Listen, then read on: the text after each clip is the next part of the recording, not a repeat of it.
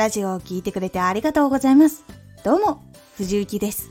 毎日8時、16時、19時に声優だった経験を活かして初心者でも発信上級者になれる情報を発信しています。さて、今回はラジオもコミュニケーション。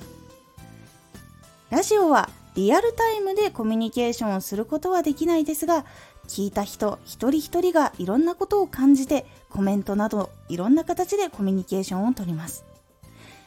ラジオもコミュニケーション。情報を聞いているだけだけれど話してみたい。もっと知りたい。この情報嬉しかったとなるのはラジオで自分に向かって話してくれているかもと感じるからなんです。これは結構大事なことです。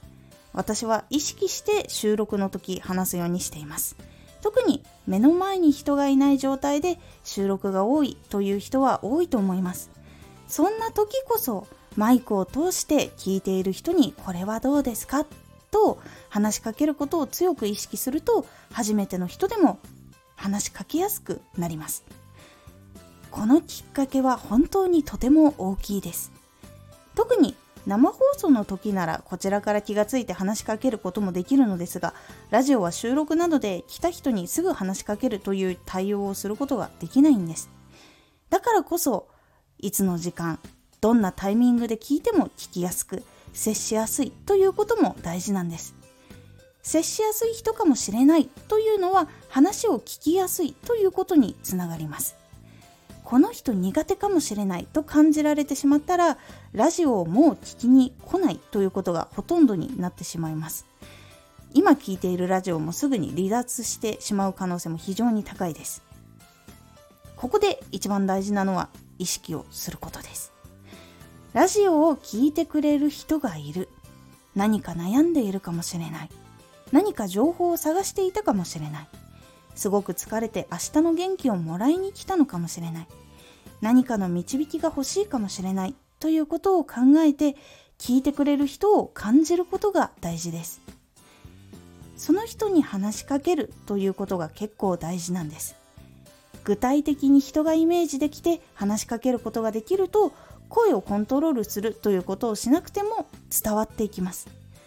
この時に詰まっても言葉を噛んでしまっても大丈夫です。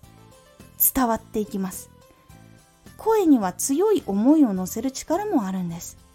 思いは言葉よりも大きな影響力を持っています。その思いに人が助けられることも本当に多いです。なのでラジオを発信しているけど原稿がうまくいかないうまく話せないと悩んでいる人も最初はまずここを大事にすることで伝わっていきますのでぜひ大事にしてみてください。今回のおすすめラジオ。ラジオの素材の見つけ方。話すことが決まって原稿を具体的に説得力があるように作っていくためにはどの素材を見つけた方がいいのか。そしてその素材の見つけ方っていうのをお伝えしております。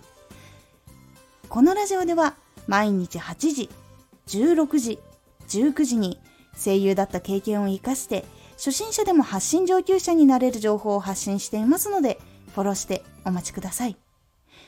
毎週2回火曜日と土曜日に藤雪から本気で発信するあなたに送るマッチョなプレミアムラジオを公開しています。有益な内容をしっかり発信するあなただからこそ収益化してほしい。毎週2回、火曜日と土曜日、ぜひお聴きください。ツイッターもやってます。ツイッターでは活動している中で気がついたことや役に立ったことをお伝えしています。ぜひこちらもチェックしてみてね。